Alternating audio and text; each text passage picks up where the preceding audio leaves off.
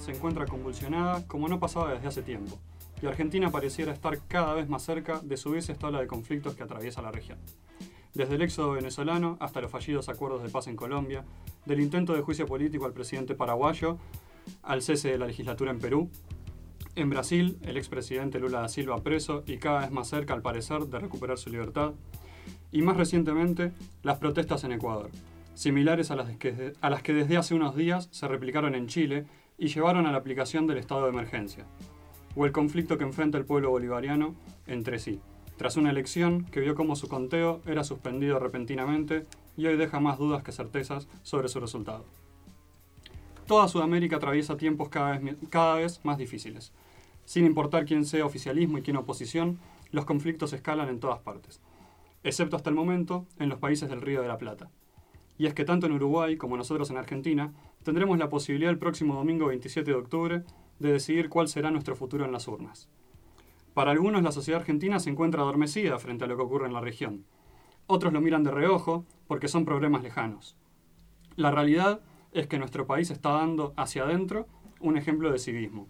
En los últimos días pudimos observar a los seis candidatos a presidente exponer sus ideas de cara a los ciudadanos en los dos primeros debates obligatorios que organizó la Cámara Nacional Electoral. Los dos principales candidatos a presidente también movilizaron a la ciudadanía, tanto el 17 de octubre, cuando el peronismo, encabezado por Alberto Fernández, se reunió en La Pampa para festejar el Día de la Lealtad Peronista, como también por otro lado, cuando se realizó el sábado pasado en el obelisco el acto encabezado por el presidente Mauricio Macri para Juntos por el Cambio. Los argentinos nos encontramos viviendo una difícil crisis económica, pero si hay algo que sabemos es cómo afrontar estas crisis. Sigamos demostrando que podemos elegir en paz y generando acuerdos, que la política, como sucedió en 2001, durante la peor crisis que sufrió nuestro país, no es solo un fin, sino que también es el medio para resolver los conflictos. Que solo es posible crecer si abandonamos esta grieta sin sentido y generamos acuerdos, que podemos organizar grandes eventos como el de esta noche sin que nos sean arrebatados y llevados a Madrid, que podemos unirnos a pesar de nuestras diferencias. Así que aprovechemos que el domingo vamos a votar y festejemos que vivimos en esta democracia que tanto nos costó conseguir.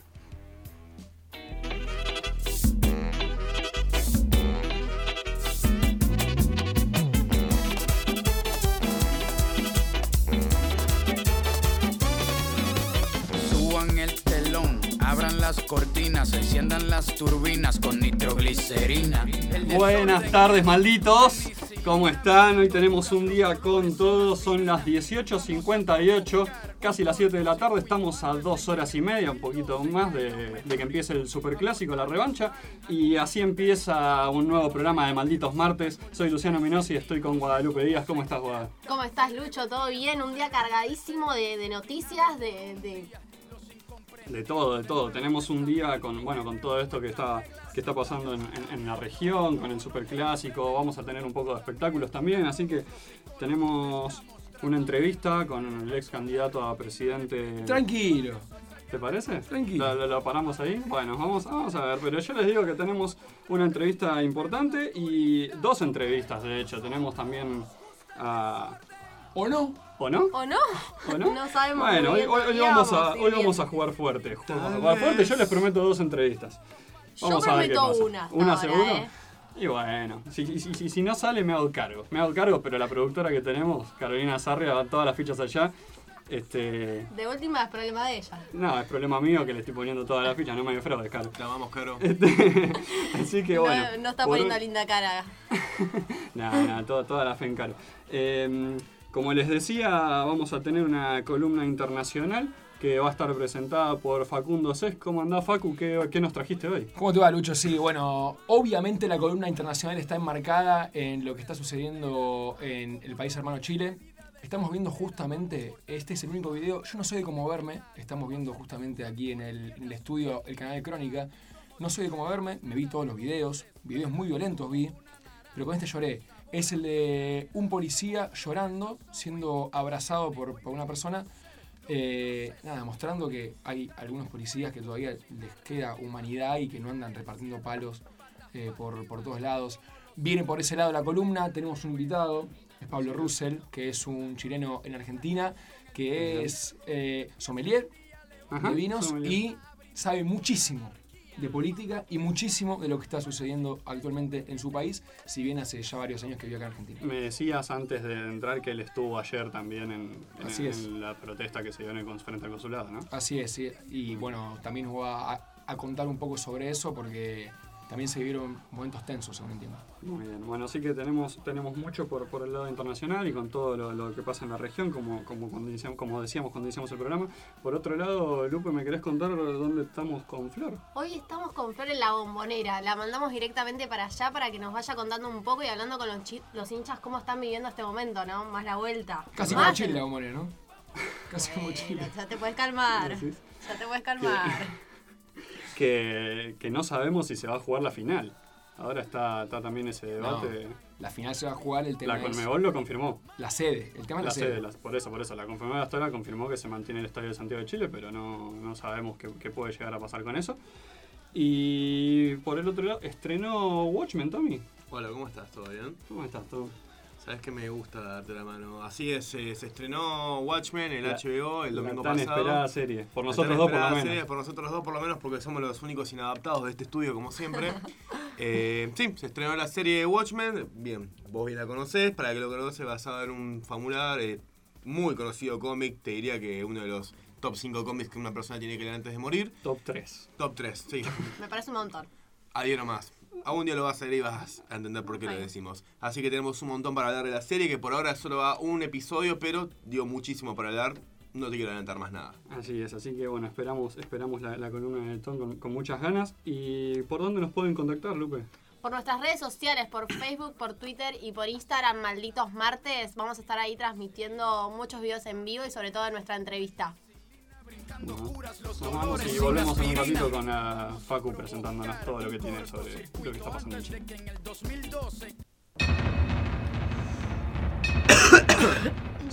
Malditos martes. Malditos martes. Un programa Un programa que tiene un robot que repite todo. que tiene un robot que repite todo. Soy un robot horrendo. Soy un robot or... ¡Ey!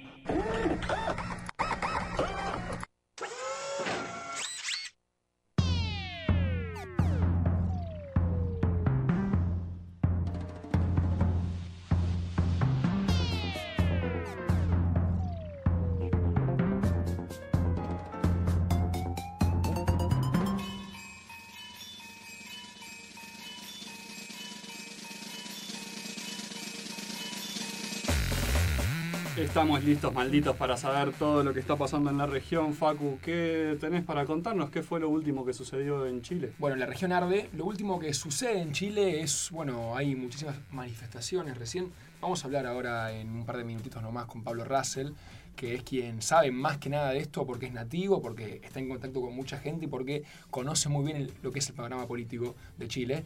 Pero Sí, que nos puede contar cómo, cómo se está viviendo a la distancia desde, desde acá. Exactamente. Aún estamos esperando, digamos, un poco a que se haga la hora del toque de queda, porque a esa hora es cuando generalmente renuevan los disturbios, cuando generalmente renuevan las detenciones. Hasta el momento lo que hay que decir es que ya son 15 los muertos por el momento, porque esto se puede estar, hay tanto, tanto clima de caos y tensión que esto se puede modificar en cualquier momento. Son más de 2.600 los detenidos. Pude leer un, un número eh, también exacto, digamos, pero tampoco me animo a darlo porque se puede modificar en cualquier momento. Cambia a toda hora. Eh, Hasta los últimos datos son 15 los muertos. exactamente, Pero bueno. como, como dije hace un minuto. Le pido disculpas, estaba cambiando el canal. Eh, bien, eh, entonces, nada, creo que el clima está bastante tenso y creo que lo más raro de esto y en comparación con lo que pasa en Ecuador es que no se ve una salida, no se ve un final. En Ecuador sucedía que si el gobierno daba para atrás con ciertas medidas, el, el conflicto, digamos, cesaba. Hoy creo que en esta, en esta, ¿cómo, cómo- cómo se dice? En esta eh, Sí. misión que tiene la gente que está protestando, en, este, en esta causa, ¿no? De los 30 años por lo que se protesta, y es muy difícil Sí, sí. encontrar algo por lo que Digamos que es, vayan a cesar las protestas, ¿no? es similar, a- viéndolo a la distancia, pareciera lo que pasó con los chalecos amarillos, que era una protesta que uno no podía enmarcar bien en un contexto claro. O, o- o que la gente, se, to- todos se movilizaban por, por diferentes motivos, ¿no? No había un- por ahí era difícil encontrar una causa común y, y que a diferencia de lo de Ecuador, como que con, con- con lo que salió a hablar el presidente Piñera después No, y- sí, sí, no, y, y la declaración del estado de emergencia Y de- terminó avivando la llama. Y de la guerra, dijo, estamos en guerra, hace mucho que no escuchaba algo tan violento de un presidente latinoamericano. Así que bueno, antes que se siga comiendo las manos, porque se, se está comiendo las manos, tiene muchas ganas de hablar, eh, vamos, vamos a presentar a Pablo Russell. ¿Cómo estás, Pablito? Muy bien, Facu. Muchas gracias por invitarme. Chicos, chicas, muy buenas tardes. Buenas. Tardes.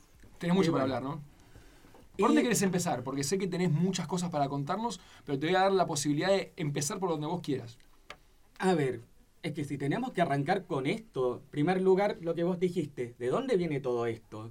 Es como un tipo de los chalecos amarillos, que nadie sabe qué pasó, como todo esto. Bueno, tratemos de embarcar un poco esto. Está bien.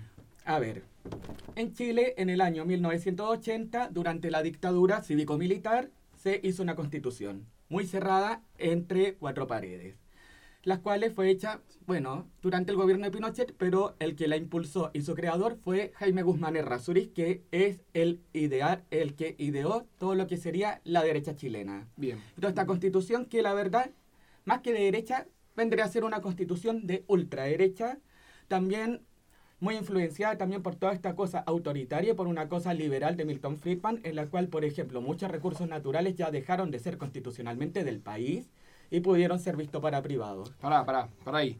Acá vos estás marcando como punto de inflexión, ¿qué año? 1980, 1980. Entonces, de ahí salen estos 30 años, son 40 años.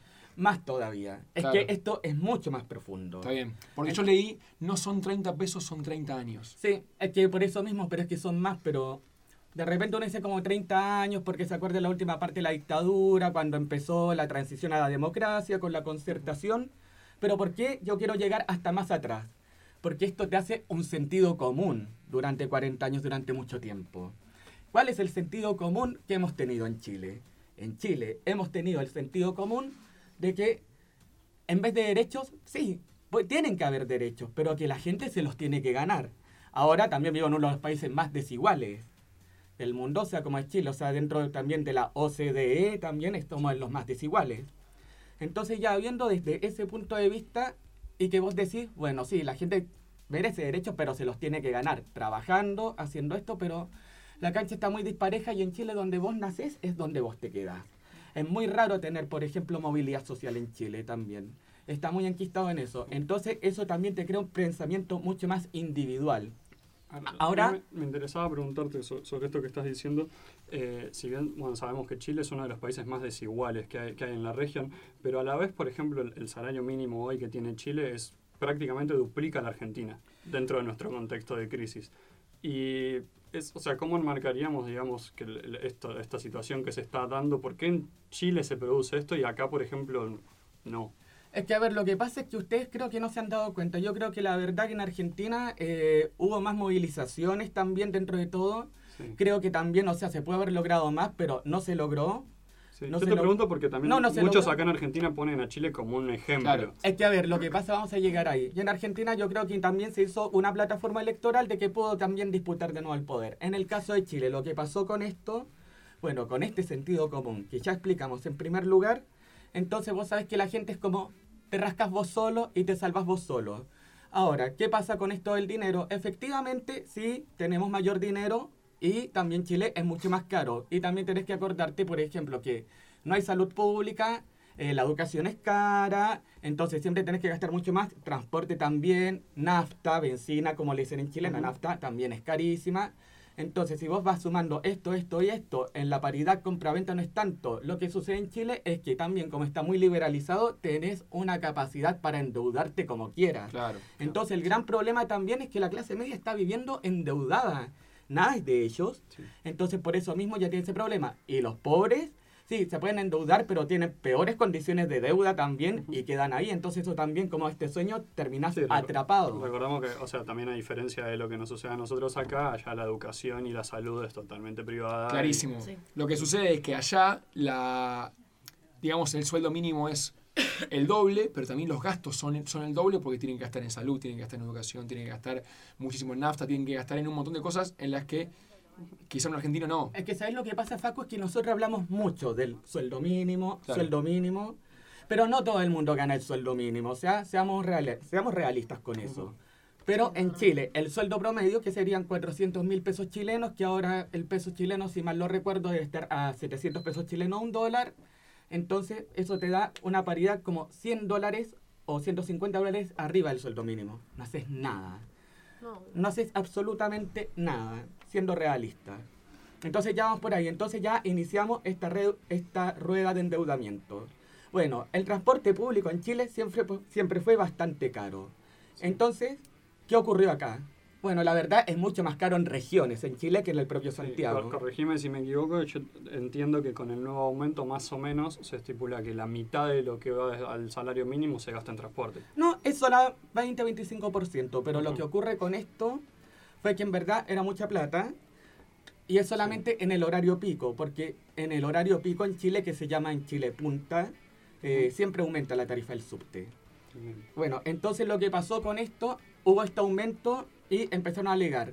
Y bueno, una de las primeras que una de las primeras cosas que dijeron fue un ministro que llegó, Uh, fue sí, Fontaine, lo escuché. que dijo, el que madruga será ayudado, así que levántense más temprano. Entonces es ahí de partida vos ves una visión de patrón de fondo, Sí. así como de hacendado, así como no, levántense más temprano y es como onda, a ver, ¿cómo me decís eso? Entonces, Como que un- toma el pelo, ¿no? Sí, un entonces un Pará, mon- pará. ¿Por qué es esto? Porque antes de las 7 de la mañana es más barato. No Sí, entre si- las 7 de la mañana es más barato, Claro. no sube el precio. Perfecto. Y entre las 7 y las 9 te sube. Y bien. te sube también entre las 6 de la tarde y las 8 de la noche en Claro, el sí, sí, de en, el- en el horario pico, digamos. Sí, Perdón, ¿y puedes hacer combinaciones también? Sí, puede hacer combinaciones, todo. O sea, todo bien. Sí, ok. sí, es, es- Igualmente digamos, es no- un sistema similar a algunos lugares Es en que que Europa pasa- donde, por sí, ejemplo, el igual- tren funciona de esta manera. sí. Claro. Igualmente, si llegas tar- si entras más tarde al trabajo, por más que te levantes más temprano, Claro, Es sí. que sí, es que por eso mismo también, o sea, es totalmente alejado de la realidad. Entonces empezaron todas estas evasio- evasiones masivas que empezaron los secundarios. Sí. Como siempre, dando, la, dando el ejemplo, dando la batuta. Exactamente. Sí. Yo fui secundario el año ¿Vos 2006. Yo fui secundario el año 2006 para la Revolución Pingüina y estuve ahí. Re orgulloso. Muy bien. sí. Bueno, pero eso es otro tema. La cosa, arrancó todo esto y también arrancaron todos los ministros a apagar el incendio con nafta. Después salió el otro, bueno, subió el pasaje, pero las flores bajaron, entonces pueden hacer regalos románticos. No. O sea, ya por eso, No. después, por ejemplo, y no, y aparte, con lo que se habían mandado anteriormente, por ejemplo, el ministro de Hacienda en Chile diciendo hay que rezar para que se acabe la crisis económica y es como, No. chabón, este no, tenemos, tenemos que empezar a hacernos cargo. ¿Pero qué tiene? ¿Un ejército de Esteban Bullrich en, en- en Chile? No, no. Es que no, no, es que no. Y el ministro de Salud que dijo, no, si la gente va al consultorio a las 4 de la mañana a hacer vida social. No. Y es como, mm, vos sabés que no. Y de repente ya salió, porque todo esto, lo que es el transporte público en Santiago, lo ve un panel de expertos. Y salió el jefe del panel de expertos el día jueves a decir, ay, pero ustedes no alegan cuando suben los tomates y las papas. Claro, la, la, digamos, la, la clase alta, eh, los grandes intereses, siempre diciéndole a las personas como que tienen que pensar, cómo, cómo es que tienen que, que vivir, ¿no? Digamos. Es que, mira, sí, es que fue como eso, y fue como para tratar de calmarlos. Lo que pasa es que también hay una desconexión completa de la realidad con la derecha que hay en Chile en este momento. Claro. Y después de eso ya arrancó, ya fue como las últimas partes, y ya cuando se empezaron a unir oficinistas, se empezaron a unir también trabajadores, y ya el día viernes empezaron a haber algunos desmanes, y ahí arrancó todo esto cuando Piñera dijo estado de sitio, por unos pequeños desmanes. Ah, recordamos Y ahí que ya- estamos con Pablo Russell, que es un ciudadano chileno, vive hace unos años en Argentina, nos está contando cómo es toda la, la situación en el país. Te quería- Perdón, sommelier y tuvo mucho que ver con la política, Sí, ¿no? Chilena, eh, estuvo, estuvo muy metido allá. Te quería preguntar, porque por lo que nos estás contando, digamos, también, o sea, este, este conflicto, digamos, es estructural de hace 30 años, como se, como se trascendió en, en los dichos más o menos de los últimos días, pero vos nos decís que es ya hace prácticamente 50 años. Eh, pero está avivado claramente por, por los discursos que fue, que fue generando el, el poder político de, actual. ¿Vos crees que una movilización de esta forma se podría haber dado sin el contexto internacional que se está dando ahora, por ejemplo, las protestas en Ecuador, o que se hubiera podido generar algo así durante la presidencia de Bachelet? Eh, mira, durante la presidencia de Bachelet, eh, Debo admitir la verdad, si bien yo soy de los desencantados con la concertación y la nueva mayoría y que yo finalmente sí los termino votando porque jamás votaría a la derecha chilena, pero en este sentido tienden a contener mejor y tienden a actuar un poco más rápido y hacer el control de daños. Lo que pasa con la derecha es que no quiere transar en varias cosas estructurales, entonces por eso dice estado de sitio y ahora la derecha está apuntando al desgaste. Ujú. Pero el gran problema del estado de sitio es que sacaste a los militares a la calle y eso significa abrir heridas en Chile del golpe de estado del 73. Por ejemplo, mira, creo que, yo sé que esto es análisis político, pero yo creo que a mí me afectó mucho tener que escuchar a mi mamá, Ujú. a mi papá movilizados porque fue como onda, esto es como el 73. Claro. Sí, No, sí, sí, sí. Y yo sé que toda la generación de hechos, tipo 50 y tantos años, todo eso, o sea, esto lo está movilizando. Hay mucha gente en las calles también en este momento, pero es que fue porque ya esto fue mucho, con el estado de sitio. Sí, sí, digamos que esto, esto del estado del sitio, como decíamos al principio, digamos, avivó el conflicto y al nivel que ya no alcanzó solo con retrotraer el, el aumento del subte. Sí, es que yo creo que si no hubiese habido estado de sitio, yo creo que hasta ahí ya todavía se podía maniobrar un poco. Claro. Ahora esto se salió de control. Te puedo sacar un poquito de lo que es, eh, eh, digamos, lo más coyuntural y Sí. llevarte a lo, a lo que son, sí, las consignas, lo que son las propuestas de la gente que está en la calle, por la gente, Sí. o sea, por lo que se está manifestando. Quiero que desde tu lugar, más allá de, lo- de el obvio entendimiento que vos tenés de la, de la- del problema eh, perdón, estructural de Chile, desde, desde tu lugar, a ver, ¿por qué te fuiste? ¿qué, es lo que, ¿Qué es lo que te llevó, digamos, a... A ver, si es algo relacionado, digamos, a la política, ¿no? Eh, Sí. no, no si es algo personal, ¿no? Pero digo, ¿qué es lo que te impedía, digamos, seguir tu vida como joven allá, allá en Chile, para estudiar? ¿Dónde, ¿Dónde se te complicó en Chile? Es que, a ver, Facu, es que, mira, yo honestamente en esto yo tengo que ser bastante honesto. Yo vengo de una familia que tenemos una situación buena en Chile. Está bien. Yo nunca me tuve que preocupar porque tener que endeudarme y todo. Yo soy de los pocos que tuve la suerte de no tener que endeudarme para estudiar. Ok. Entonces de partida como que no, no tuve ese problema para venir acá. O sea, si la verdad yo me vine para Argentina, yo ya me vine con Bien. egresado y porque pintó. ¿Y cómo es? No, es que Muy yo soy honesto con eso, perfecto. la verdad. ¿Y cómo es, y cómo es la realidad de, de un chileno que quiere estudiar, que quiere progresar, que quiere eh, salir, digamos, de la clase laburante y pasar a aspirar a una, a una clase media un poco más acomodada? Es que incluso pasa hasta con la misma clase media porque viven Claro. endeudados. Es que te juro que viven endeudados. O sea, como por ejemplo, a ver, vos pensás que una carrera en Chile, te lo voy a poner así, yo estudié en la Universidad de Chile, Historia del Arte. 500 dólares de mensualidad. Solo de mensualidad. Entonces, y ya viste que el sueldo mínimo en Chile son 400 pesos. O sea, una carrera barata te cuesta más que un sueldo mínimo. o sea, ya... No, no. ¿Por Y mes? deuda. ¿Por Sí. mes? Por mes. Para, para, ¿cuánto es el sueldo mínimo? O sea, digamos que si, 400 si en una familia laburan las dos personas del, del matrimonio, digamos, este, un sueldo entero va destinado a la educación de de los Sí, y después tenés que mantener dos de personas más. Que, entero. que una familia de Exacto. tres, y si son de cuatro, ahí te ves. Deuda. No. Por Y- eso es y todo deuda. ¿el Estado te financia en algún punto esa deuda? A ver, lo que pasa no, el Estado es tu garante. Ah, o sea, vos la sacás con el banco. Pero el Estado es tu garante. Oh. Este estaba antes. Y está un fondo solidario que pagabas menos intereses, pero eso era si eras más pobre. Ahora está esto la gratuidad, pero que tiene también una letra muy chica porque es como si reprobás, si recursás una materia, la reprobás, o reprobás dos materias, perdés la gratuidad. Y si llegás a la gratuidad no puedes tener ni becas ni nada, entonces no tenés ni derecho a transporte, o sea, ta. Sí o sí te vas a endeudar. Sí, es que sí o sí de alguna forma te vas a endeudar. ¿Y cuándo terminas de pagar esa deuda? Y yo creo que nunca, porque aparte te endeudas con el dividendo si son como 30, 40 años que terminas pagando el, ca- el crédito con aval del Estado. Uf. Mucha Y plata. durante y te lo van sacando de tu sueldo. Sí, es mucha plata, más teniendo dos hijos, tres hijos o los que... Es que por eso mismo la gente ya no puede vivir, entonces como ya ha sido un sistema que ya ha estado, por lo menos, aquí dicen 30 años, por eso no son 30 pesos, son 30 años de todo esto y que vos ya ves la realidad que es como todo lo que te dijeron. Para que para poner en, en contexto un poquito que no se entiendan los malditos que están del otro lado escuchando, eh, estamos hablando más o menos de una cuota mensual de unos 30 mil pesos, lo que sería para nosotros. Claro, la- claro, o sea, En, en- en universidad pública. Ah, bueno. Y en universidad pública. de- de- eso, Sí, la porque la privada es más cara todavía. ¿Y la salud cómo es? Y mira, la salud, la verdad, si vos tenés que meterte por una urgencia una guardia en hospital público, ahí ya no te van a cobrar. Pero si no, tenés que hacer fila, todo. Hasta cuando yo sabía, por ejemplo, hasta yo antes de irme, si tenías que pagar. Porque hasta en el hospital público pagas. Y yo la primera vez que tuve que venir a un hospital público en Argentina, yo como pelotudo buscando la caja y después me dijeron que no, no pagás. Claro, No, sí. te juro. Ahí yo creo que fue uno de los primeros choques culturales que tuve acá en Argentina. Claro. Como, Bueno, yo, yo a vos te conocí en la universidad pública. sí, vos me conociste en la UBA. Por eso. eh, y ¿Vos fuiste a la eso. UBA? ¡Eh! Che, me- Uy, te están haciendo bullying, mirá. Me dolió eso. No, no, eso bueno. Ayuto. Es un, es un lindo, un lindo orgullo. Lindo recreo que le tomaste. Sí, ¿a qué No. la UBA? Facu, esa parte no la sabíamos. Tres años estuve en la UBA, casi tanto como acá. Bueno, Eh, podemos. A ver, yo voy a, digamos, cerrar mi columna. Vos decime si me equivoco en algo, Sí. ¿no? Muchas de las cosas que pide la gente, eh, porque obviamente los canales argentinos tienen una cámara todo el tiempo en Chile, Mm. eh, sería mucho mejor que se cubra un poco mejor. Creo que vale la- también la pena decirlo, pero con periodistas internacionales, con buenas cámaras.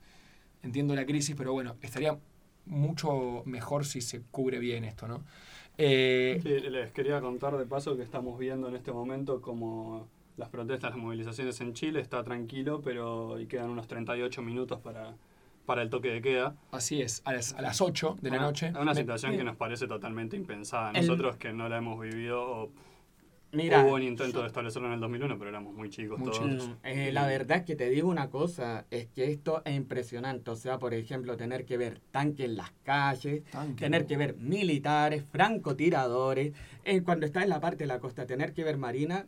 Y aparte que todo eso, esto yo creo que se ve difícil acabar porque Piñera, si vos ves, todo lo que está haciendo Piñera y la derecha es jugando al desgaste. De hecho, salió un audio bastante particular Ah, de la tenemos, presidenta. No sé si lo podemos escuchar. Lo tenemos, lo tenemos, lo tenemos y... Ahora, si, ahora lo vamos a pedir. Si le parece a la, a la productora y al operador, vamos a escuchar. Esta es la señora Morel. La Cecilia señora- Morel. Cecilia Morel de Piñera. Sí. Eh, no sé si se dice así en Chile, pero acá se dice así. Eh, Cecilia Morel de, de Piñera, que le manda un audio a una amiga. Después vamos a analizar, ¿sí? Eh, rápidamente, porque no sé cuánto tiempo nos queda, pero vamos a analizar eh, para quién es este audio, si este audio es real o no. A ver, vamos a escucharlo. Amiga, yo creo que lo más importante es tratar de nosotros mantener la cabeza fría, no seguir calentándonos porque lo que viene es muy, muy, muy grave.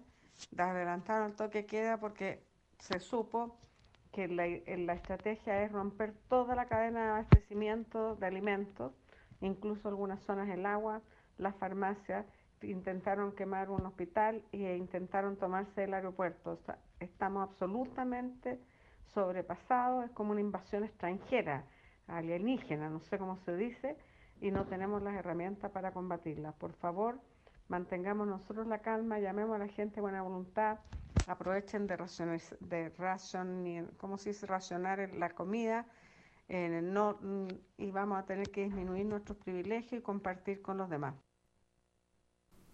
Bueno, parece un chiste, ¿no? Parece un chiste, eh, pero no, es supuestamente un audio que le mandó la esposa de Piñera, Cecilia Morel, a una amiga. Arranca diciendo amiga, Sí. después le cuesta decir eh, racionalización. Sí, digamos, lo, Dice lo que más, hay- lo más increíble es Los la parte de la invasión La última que le invita a comer, ¿viste? No, Pero racionalizar la comida, imi- imitar unos bifes, no sé.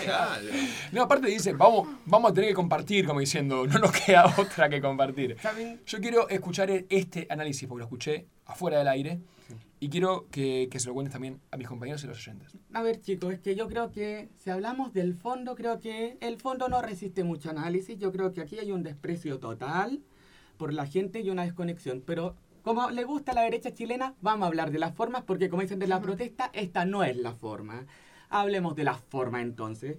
Efectivamente sí, Cecilia Morel, pero vemos las formas. O sea, esto o lo filtraron como para crear un poquito de humanidad y no resultó porque está muy desconectado. O si no, efectivamente se lo mandó una amiga, pero que la amiga lo filtró. Y esto demuestra que el círculo de hierro y político del presidente de Chile es muy permeable. Y cualquiera de las dos demuestra ineptitud y demuestra que no es confiable. Clarísimo, Es clarísimo. así. Bueno, para ir cerrando, si te parece el tema Chile, que bueno, le dimos mucha, mucha importancia porque es el tema del día, junto también no en, en Argentina no se puede dejar pasar el superclásico. El- el Obvio, el Bob- superclásico que ya viene. Así es. Así que vamos a, a- a ir cerrando. Para, para ir cerrando, vamos con un poco de datos.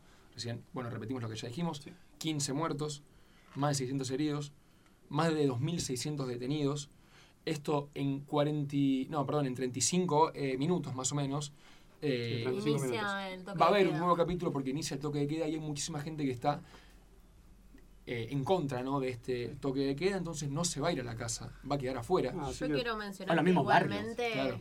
Cecilia Morel, yo calculo que su community manager le habrá dicho lo que pasó y tuiteó. En un momento en que me sentí sobrepasada por las circunstancias, envié un audio privado que se filtró. Un estado de ánimo personal lo hice parecer como un estado general de gobierno. Lamento el desacierto. Que cambie el Chardonnay por el Riesling. Bueno, Así eh, es. Así que bueno, esperamos, esperamos que no pase nada. En poco más de media hora espera, empieza el, el toque de queda y bien, para, para hacer un resumen Sí, de lo que de lo que estuvimos hablando, lo que está pidiendo la gente son, primero, pensiones dignas, que esto es algo que, que no, que no tocamos, pero bueno, también es parte de, de todo porque allá las jubilaciones, en Chile las jubilaciones son privadas. Sí. O sea, es algo que acá es casi imposible de pensar. Las jubilaciones son privadas y están incluso por debajo del sueldo mínimo muchas veces. Es un cuarto del sueldo que vos ganaste. O sea, por ejemplo, si vos tuviste Claro. un sueldo de 800 dólares, de jubilación vas a tener 200 dólares. Nada. Y te la reparten entre 20 a 25 años y si ya se te acaba, bueno, ahí te ves. Exactamente, si ya No, se te acá, nada. o sea, si seguís viviendo, eso es un problema, así que suicidate y listo. Eh, como, como ¿Qué ya dijimos, mucho, pasa mucho eso, como ya eso dijimos- tercera edad. Ocurre. Como, como ya dijimos, la educación es completamente privada, es una lucha del pueblo estudiantil hace muchísimo tiempo, la salud lo mismo, y estas tres cosas están también enmarcadas en una debilidad sindical muy fuerte en lo que, en lo que es Chile. Me parece bien ir cerrando porque sería repetir Sí, ya sí, lo que, lo que, Así lo que, que dijo Pablo. te agradecemos, Pablo, por, por, por Sí. todo lo que nos, nos contaste y por habernos puesto en situación. Bueno. Y nos vamos escuchando, si les parece, Latinoamérica de calle 13, así nos mantenemos en tema. Perfecto. Bueno, bien ahí. Muchas gracias, chicos. Muchas Gracias a vos. Gracias. Soy, soy lo que dejaron, soy toda la sobra de lo que se robaron. Un pueblo escondido en la cima, mi piel es de cuero, por eso aguanta cualquier clima. Soy una fábrica de humo, mano de obra campesina para tu consumo. Frente de frío en el medio del verano, el amor en los tiempos del cólera, mi hermano. El sol que nace y el día que muere, con los mejores atardeceres. Soy el desarrollo en carne viva, un discurso político sin saliva. Las caras más bonitas que he conocido, soy la fotografía de un desaparecido, la sangre dentro de tus venas. Soy un pedazo de tierra que vale la pena una canasta con frijoles. Soy Maradona contra Inglaterra, anotándote dos goles. Soy lo que sostiene mi bandera, la espina dorsal del planeta en mis cordilleras. Soy lo que me enseñó mi padre, el que no quiere a su patria, no quiere a su madre. Soy América Latina, un pueblo sin pierna pero que camina. Oye, Tú no puedes comprar al viento,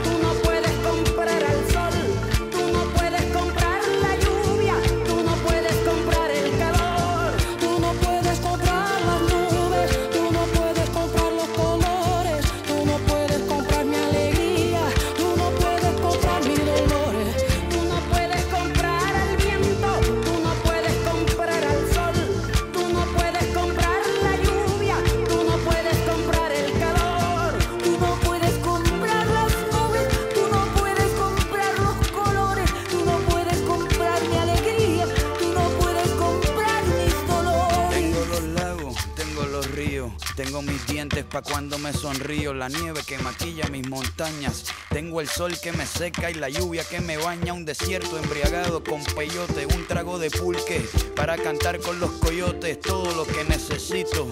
Tengo a mis pulmones respirando azul clarito, la altura que sofoca. Soy las muelas de mi boca, mascando coca, el otoño con sus hojas desmayadas, los versos escritos bajo la noche. TID, la radio de TEA y Deportea.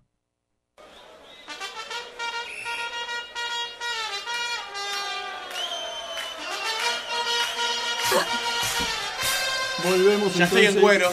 Ya estamos, estamos palpitando el bober, como dicen últimamente. Ya te- Boque. tengo sed en este momento. Se viene la revancha, la revancha en la bombonera, River y Boca, Boca y River 2 a 0, terminó el partido de ida y la tenemos en este momento a Florencia Tacone que nos está esperando desde la zona de la bombonera.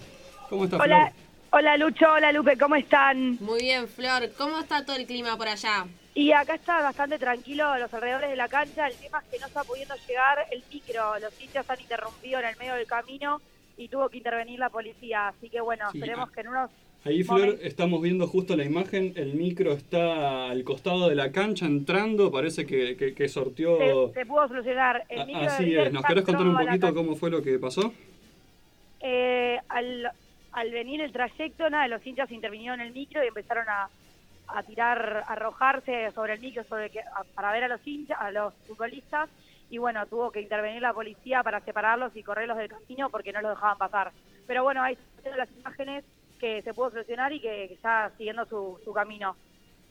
Sí. El micro de River ya pudo entrar a la cancha, así que nada, el miedo que se tenía de que no, no pueda llegar, no, no sucedió, por suerte. ¿Y el ingreso de los hinchas cómo estuvo? ¿Más tranquilo? Sí, por ahora está bastante tranquilo, no hay un movimiento pesado, sino que es cuestión de, de que van llegando de, de a montones, pero de a pocos segundos. No es algo que es un tumulto de gente. Eh, como saben, hoy se disputa la final para jugar contra Gremio Flamenco de, de la Copa Libertadores que se va a jugar el 23 de noviembre en Santiago de Chile. Así que bueno, hay que esperar los resultados de, de la noche de hoy.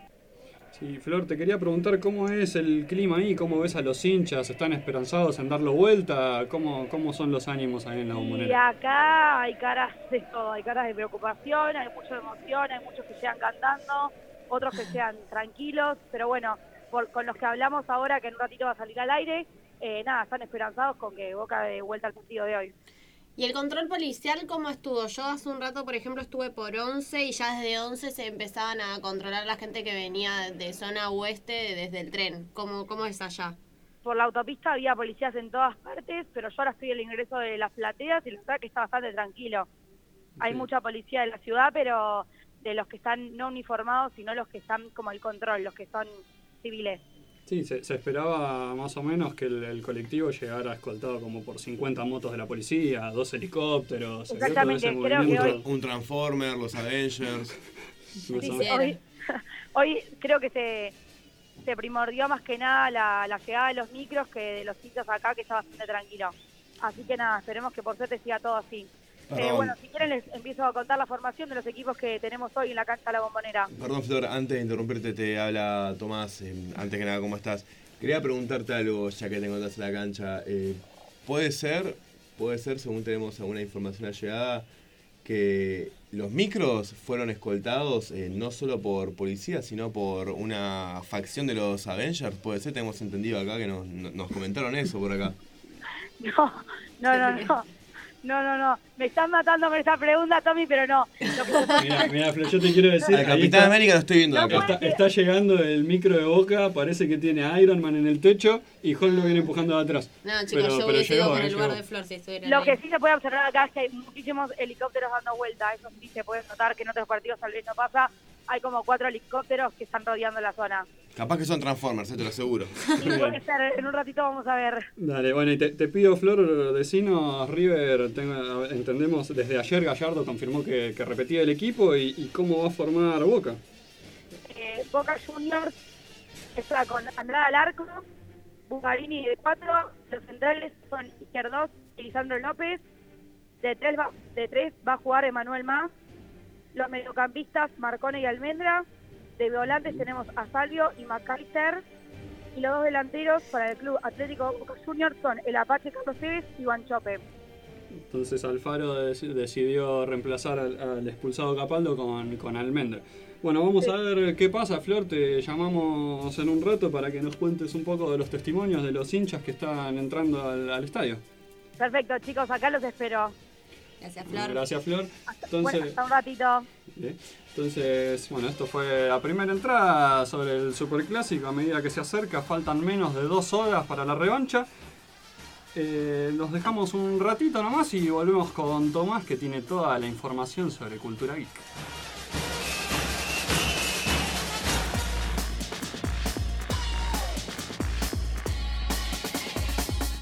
Mejores shows que Macri cantando Queen. Ficción igual o mejor que el dólar a 15. Cómics y videojuegos con vidas infinitas. Cultura geek en Malditos Martes.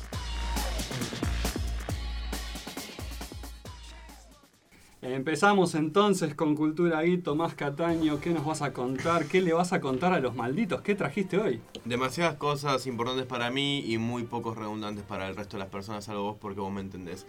Antes que nada, hola a todos y todas. Voy a estar hablando sobre mm, el estreno eh, más eh, visto, debut, desde hace... Estreno más esperado desde Game of Thrones a esta parte. Es un poco curioso el no- la nómina, sino que la nomenclatura exacta sería el, el debut más visto desde eh, Westworld, que fue serie de HBO. Que y fue, fue el, el otro, digamos, la otra bomba que quiso tirar HBO para mantener la, la cantidad de, de gente, del público De que suscriptores. De exactamente, suscriptores. a Perdón, pero- que terminaba. Perdón, pero a mí me están hablando en chino más o menos, que me... Estamos hablando sobre. Watchmen. Watchmen es una serie de cinco episodios que está basada, como lo mencionaba hace unos minutos en la, en la intro, eh, sobre mm, Dave Gibbons y Alan Moore, eh, dos eminencias del séptimo arte, ya que el cómic se menciona así, creado en 1986 y publicado por DC Comics, la compañía distinguida. Eh, Marvel Corres, acordate de eso. No, no, Eh, no, no. Que ¿Qué, hoy, qué hoy tiene, disfrutamos. qué tiene Watchmen en lo cual eh, genera que haya una serie 35 años casi después de la publicación? Primero que es uno de los cómics, sin exagerar, más importantes de la industria y en los cuales eh, se dio eh, justamente la posibilidad de llevar a la pantalla grande en el 2009 por Zack Snyder. Zack Snyder, si recuerdan bien, eh, fue el director de eh, películas del nuevo universo DC como Batman y Superman, El origen de la justicia y El fiasco de la Liga de la Justicia, lamentablemente. y el hombre de acero, Man of Steel, y el hombre de acero también. De esa, de esa trilogía. Claro, del universo DC en, en películas. Bien, esta serie de Watchmen está pro- protagonizada por Regina King, Don Johnson, Tim Blake y Jeremy Irons. Hablando justamente de Batman y Superman, fue quien se encargó de encarnar a Alfred, el mayordomo de Batman. Eh, puede que sí. Tu, tu cara me da un poco de... Sí, sí, yo siento- trato de seguirlos, pero dale, vamos. Vamos a decir la verdad, es, es una serie, a ver, que para el que conoce del mundo del cómic es muy esperada. es La venía una- esperando un montón porque la película dejó sabores agridulces. To- Hay gente que le gustó, hay gente que... contra, contra los deseos de Alan Moore, este, vamos a seguir sacando temas sobre cómic, cómics nuevos que continúen la historia o que hablen de antes. Mm. Pero es así, todos demandamos más Watchmen. Y, y contame cómo es esto, el primer capítulo, para el que nunca lo vio, cómo, para el que no conoce nada de la historia. ¿De qué trata la historia de Watchmen? Watchmen nos relata un futuro distópico donde la guerra de Vietnam fue ganada por Estados Unidos. Recordemos que los estadounidenses perdieron eh, el enfrentamiento bélico contra el país asiático, en el cual Richard Nixon a ser el reelecto y los eh, vigilantes, los Watchmen, la traducción literal en español, eh, son vistos eh, como una figura de autoridad un poco floja de papel, por así decirlo, que eh, nadie los vigila. Sí. Una de las una de las frases que se ve en el cómic es quién vigila a los vigilantes. Exactamente. Eh, y en eso se eh, revela una conspiración en la cual uno de los vigilantes, el Doctor Manhattan, muere. Roger, que es uno de los protagonistas de este, de este cómic, de este proyecto en realidad, empieza a investigar y se da cuenta de una conspiración mucho más grande que eh, la realidad es que no, no quiero adelantar nada porque lamentable me parece esto, porque hay gente que no, no conoce esta, este cómic, esta película, que vayan a verlo, chicos. La verdad tiene el cómic editado por Omnipress acá en Argentina, lo pueden encontrar en cualquier librería, comiquería, tiene la película en Netflix, no tienen nada que perder, vayan a verla, por Sí, si no la saben. verdad que acaba de salir hace unos meses, sabiendo que venía la serie, una, una recopilación del Una cómic. edición muy linda basada en la edición estadounidense. Exactamente, ¿sí? una, muy linda una muy buena edición que para el que quiere ponerse a tono o el que vio el primer capítulo y no entiende de qué va este universo, eh, la mejor recomendación que le podemos dar es vayan al material original y lean el cómic porque Lean el no se van a arrepentir para nada. Tu cara yo sé que es de... No, eh, no. Sáqueme estos dos tipos de acá. pero- No, no, yo creo que igualmente un poco de ganas tengo ahora de verla porque la cara de Luciano con los ojos brillosos cada vez que le contás de qué trata el primer capítulo es sorprendente. Bueno, ¿qué es lo que trata esta serie? Esto sería, entre comillas, una suerte de eh, comunicación, de eh, bajada del director en sí, de eh, lo que será Watchmen, como una continuación de, de la serie en sí. Esta serie, van yendo al punto de vista técnico, eh, se encuentra Dirigida por Damon Lindelof, eh, para los eh, más fanáticos al cine, cinéfilos y acérrimos a las series, trabajó en series como Lost, estuvo con The Undertones también, ¿no? Sí, sí, estuvo en The Leftovers, es el, el cerebro creativo de, de las últimas series, digamos, que van con esta idea medio a lo Lost, de que uno nunca sabe dónde está parado y... Series que nunca sabes a dónde van a terminar. O sea, es como tomarte el 60, ¿entendés? Un día podés terminar en, en Tigre o en Cabildo y Juramento, no sabes. Pero eh, lo que tiene esta serie es que eh, es la es hace muchos años que no se ve un estreno con tantos espectadores. Su- tengamos en cuenta que HBO eh, terminó la emisión de Game of Thrones, que en, este, en esta última década fue la serie más vista. Y necesitaba un par de bombas para poder tener esos suscriptores. Recordemos que Automátic- HBO automáticamente después del último capítulo de Game of Thrones la, la cantidad de suscriptores bajó drásticamente. Recordemos eso, que HBO es un canal por suscripción aparte, es decir, que si pagas un cable, tenés que pagar aparte el que, canal. que vive de las suscripciones de las series y del boxeo. Y el boxeo, claro. Tengamos en cuenta que eh, HBO este año lanzó un par de bombas para poder amenizar la espera y para poder mantener a los eh, suscriptores dentro de, de su sistema de pago. Estuvo Years and Years, tuvimos la miniserie Chernobyl, eh, buena. tuvimos también Big Little Liars, eh, tuvimos... Hay una que se llama Euforia. Euforia también, eh, protagonizada por Zendaya, un drama adolescente conocido como el Skins 2.0 para mucha gente. En fin, un montón de eh, movidas y de mm, lanzamientos que hubo a lo largo del año, pero Watchmen llegó para instalarse y probablemente tengamos más de una temporada, aunque solo hagamos un capítulo. Un solo capítulo vamos por ahora. ¿Cómo se llama el primer capítulo? It's Summer and We're Running Out of Ice. Eh, sería, es verano y nos estamos quedando sin hielo, como cuando te juntas con tus amigos a las 2 de la mañana en verano y sacaba todo tipo de alimento para enfriar cualquier bebida tílica que tengas. Al maldito que no le pasó esto, por favor que nos cuente en nuestras redes porque no le creemos nada.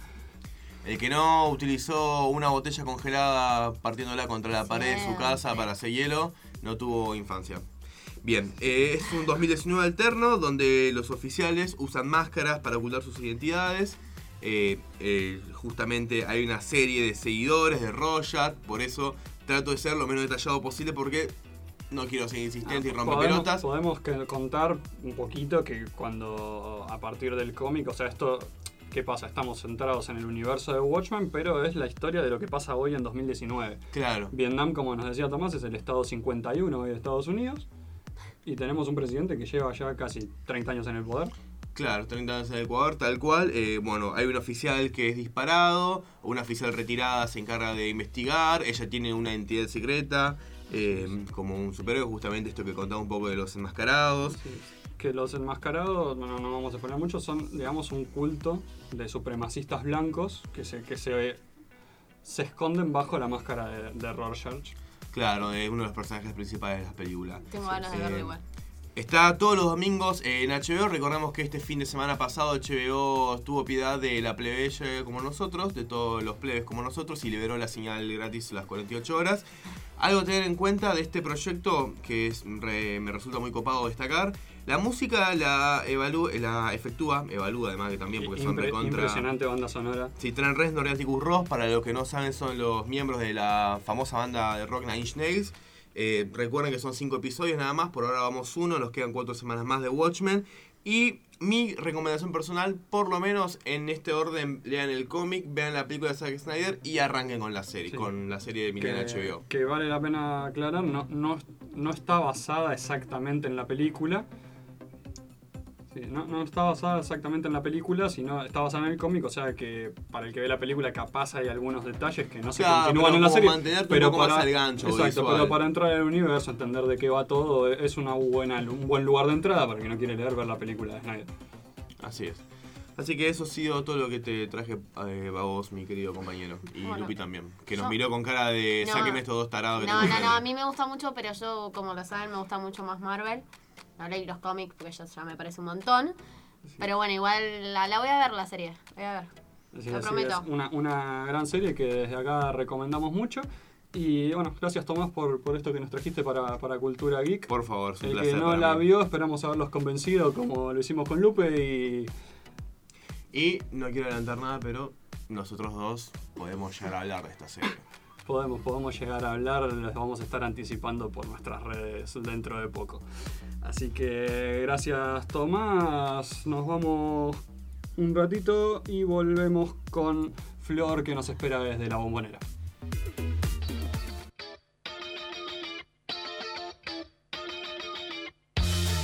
La cola del supermercado. El primer mate. La sube en negativo. El culito de la gaseosa. La birra olvidada en el freezer. Malditos martes. Todo lo contrario.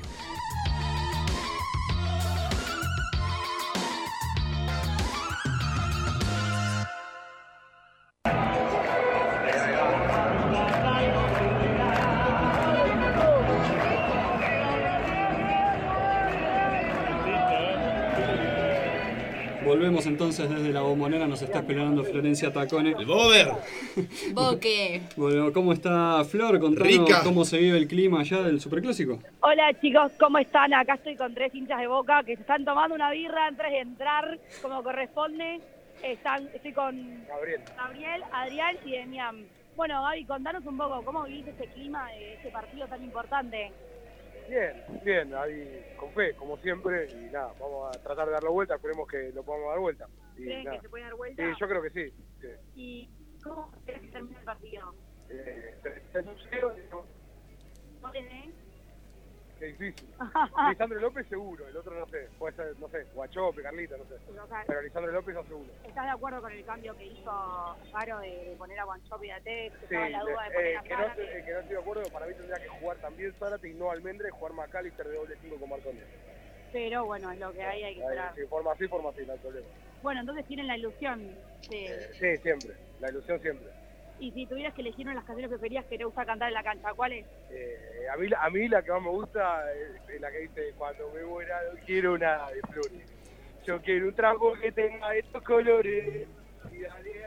Mira, Flor, te Te cuento, te cuento acá Tomás se sumó al canto, está impresionante. Este, te pido ¿Le preguntarle a Gabriel hacer porque alguna pregunta, Gaby? Sí, sí, sí. Me gustaría, me gustaría preguntarle a Gabriel porque por lo que dijo es bien ofensivo. Quiero saber qué, qué, qué piensa de- del técnico Gustavo Alfaro. Que para mí, eh, cuando trajimos al palo, era el mejor técnico que podíamos tener sin duda. Era totalmente lo contrario a Guillermo. Lo de Guillermo ya no iba más.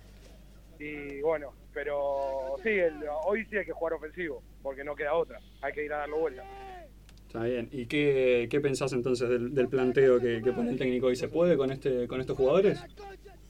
Sí, yo creo que sí. Yo creo que se puede. Bueno, yo hubiese hecho el cambio que, te- que dije antes, pero Bien. también lo puede hacer en el segundo tiempo, así que no hay problema. Decime, ¿cómo, cómo termina el partido y los goles?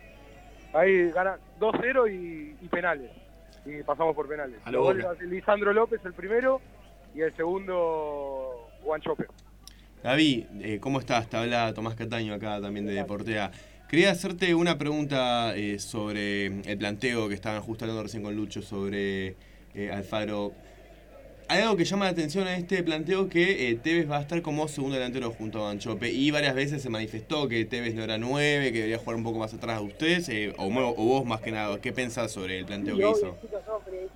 Eh, no, no, no, no escuché una parte, pero A ver, Tommy, repetila, por favor. No, sí, ¿qué piensa de que Tevez juegue de entrada como delantero eh, más cercano al 9? Porque eh, está el planteo de 4-4-2, está jugando con dos delanteros centrales 9 y Tevez generalmente juega un poco más atrás, como enganche. Sí, yo creo que por más que un 4-4-2, eh, Tevez va a estar más suelto, estando Juan Chope de nuevo, Claro. no va a estar ahí clavado arriba. Y aparte lo tenés también al Toto Salvio, que también puede, puede atacar por afuera, y también a McAllister. O sea, yo creo que se van a, van a rotar más un poco los tres, un poco más atrás. Yo creo que va a ser más un 4-2-3-1 con 4-4-2. Y están un poco preocupados por el estado físico de los jugadores, de que Salvio viene a recuperarse, Guanchope también. No sé, Gua- Guachope en una pierna es más que los otros nueve que tenemos, así que no, con eso no, no hay problema tampoco. Esperemos entonces. Sí, acá hay clima de mucha ilusión. Se ven es. sonrisitas, así que bueno, hay que esperar el final Ah. del partido. Vemos, vemos, vemos que hay, hay un lindo clima, la gente que confía en que se puede dar la revancha y ojalá el partido se, digamos, se, se transcurra en las mejores condiciones posibles, que ningún jugador tenga que salir a cabecear al área de enfrente. Esperemos que así sea, Lucho. Así es.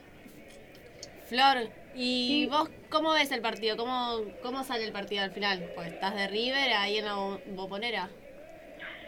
A mí se me está complicando un poquito, pero bueno, ahora estando con los de Boca tengo, Ahora, estando con los de Boca, tengo que apoyar a los boteros. ¿Qué voy a hacer? Vos tenés que ver acá la cara de Lucho. Decime, Me quiero ¿estás, morir, pero bueno. estás escuchando vos Eso sola, es el Flor? oficio. así que Eso hay que en mi hacerlo. barrio se llama doble camiseta. Flor, escúchame, ¿está- ¿estás escuchando vos sola? Sí, sí, estoy escuchando yo sola ahora. Esperemos que el arquero juegue en un solo área. Ya se enteraron No, todos acá iguales. Así que si me caen a trompadas es tu culpa. Está bien. Bueno, no importa, les no importa. mando un Tenemos, tenemos, a, tenemos a Tomás que compensa todo. Eh, les recordamos a, a todos los malditos que el que gane hoy, eh, Boca para pasar necesita ganar por 3 goles de diferencia o 2 a 0 y se va a disputar por penales y el que gane va a jugar en la final en Santiago con el equipo que pase mañana en el partido de Flamengo y Gremio que empataron 1 a 1 en la ida. En Santiago por ahora. Así es. Así es. Bueno, muchas gracias Flor, te despedimos y esperamos que nosotros vamos a salir. Chao. Chao, Vamos Flor. a ver qué pasa, vamos a ver qué pasa, chicos. ¿eh? Así es. Volví Así a, es. volví a tu casa a mirar el partido, Flor, salí de ahí de boca. Bueno, Chao, hasta el martes que viene. Chao Flor, muchas gracias. Nos despedimos así de Flor Tacón y cerramos la previa del Super Clásico que estamos a una hora 40 minutos. Desde acá nos vamos a ir corriendo. Nah, bueno, vamos porque vi Ah, bueno, por lo menos dos, Bueno. tres de los que estamos acá vamos a salir corriendo a ver el partido. En el DeLorean vamos a ir. Vos querés ir en el DeLorean a, a Ma- a Madrid el año, que- el año pasado. Al 2011 querés ir vos también a limpiar la mancha. querido. Está bien, está bien. Me gusta la picantez, pero antes de cerrar el programa, eh, cada uno va a tener un resultado, me imagino. Yo soy de Empezamos- boca. ¿Qué? ¿Vos sos No, de Boca? les Se, cuento. se destapó Lupe. No, pará, ¿Te enteraste que eras de Boca o no? No, no, yo siempre fui de Pasa, boca. pasa que ve la noticia de Souto, viste, y la tapa dijo, yo quiero ser como. Claro, como él, Souto. No, no, claro. no, me Ah, quiero, me, empezá. me quiero defender. Quiero ser el paparazzi. Yo, yo soy de boca de siempre. Pasa que cuando era chiquita me enojaba mucho con los partidos. Tipo, me enojaba, onda, puteaba a todo el mundo. Hasta que mi mamá me dijo, mirá, sos chiquita, no te puedes estar poniendo enojada por un partido del orto. Perdón por la palabra. Si yo era un- ¿Sabes, ¿sabes qué? Me dicen, Y me me dicen desde sacaron- el control que te quieren mandar un mensaje, Lupe. Y me sacaron los partidos, chicos. Con todo respeto, señora, usted no sabe ni papa. Bueno, eh, vamos. Yo voy con un. Yo voy con un 2 a 1 a favor de Boca.